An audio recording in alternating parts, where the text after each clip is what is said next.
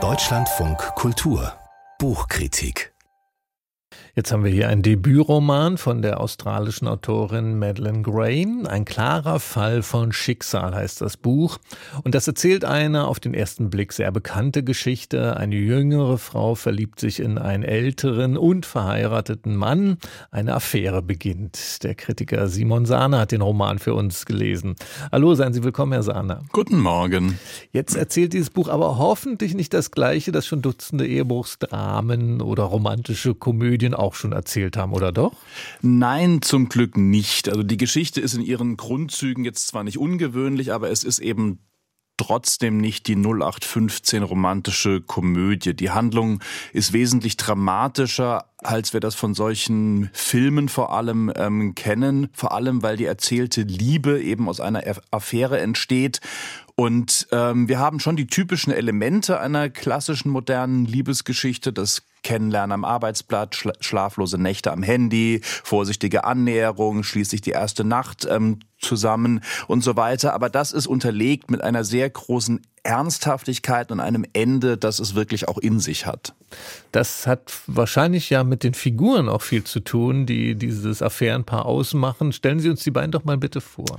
Genau, da wäre zum einen die Ich-Erzählerin Hera, eine junge ähm, bisexuelle Frau. Sie lebt bei ihrem Vater und steckt in einer Sinnkrise und sie nimmt aus Verzweiflung einen Job als Content-Moderatorin bei einer Zeitung an und dort lernt sie dann eben im trögen Büroalltag den älteren Journalisten Arthur kennen und der wird beschrieben als ein biederer, schüchterner Mann mit schlechtem Kleidungsstil und einem langweiligen Eheleben. Wir haben also durchaus eine konventionelle Liebesgeschichtenkonstellation, ähm, eben eine junge Frau, die einen älteren Mann aus dem vermeintlich trägen Alltag einer Ehe herausreißt. Und baut Madeleine Gray dann jetzt noch andere Elemente in diese Geschichte ein, die das so über diese Ehebruchsgeschichte hinaustreibt? Ja, denn das ist das Spannende. Es ist über die gesamte Erzählung zunächst mal ähm, klar, dass die Beziehung zwischen den beiden ähm, sowohl für Hera als auch für Arthur nicht einfach nur eine Affäre ist, sondern es geht für beide um eine große Liebe. Und dadurch bekommt der Roman auch eine gewisse Tiefe, weil insbesondere Hera sich damit auseinandersetzen muss, dass sie sich einem verheirateten Mann ausliefert und darauf wartet, dass er sich für sie entscheidet. Und das zieht sich über Monate, gar Jahre hinweg. Da ist noch die Corona-Pandemie zwischendrin. Und das kratzt schon an ihrem Selbstverständnis als unabhängige und feministische Frau. Und dadurch stellt der Roman eben auch Fragen zum Verhalten von Männern in solchen Situationen, denn auch Arthur betrügt hier im Grunde zwei Frauen gleichzeitig, weil er beiden gegenüber nicht ehrlich ist. Und dieses unabhängige feministische, zumindest an dem Punkt kommt das Buch dann auch tatsächlich in der Gegenwart an oder Kommt es da an? es kommt dort schon an, allerdings ist das so ein, so ein gewisses Spannungsverhältnis, weil in der Erzählweise und der Grundstruktur ist das eine sehr klassische Liebesgeschichte. Das ist ein Unterhaltungsroman mit ernsten Fragen, der aber so diese ganz typischen Figuren aufweist. Nervige, KollegInnen, einiges an Klamauk und so weiter. Also der fordert zunächst mal nicht besonders viel von den LeserInnen, aber er ist wesentlich reflektierter und weniger naiv, als man das von solchen klassischen Komödien ähm, erwartet. Also quasi eine romantische Komödie für das Jahr 2024. Jetzt heißt das Buch ja auf Deutsch ein klarer Fall von Schicksal. Das klingt schon so aufgeladen, schicksalsschwanger und so weiter. Der, Eng der, englische Titel ist viel nüchterner, der heißt einfach Green Dot, also ja. grüner Punkt. Ähm, das kann man jetzt schwer, schwer als deutschen ja. Titel nehmen, da ist man gleich an der Abfalltonne.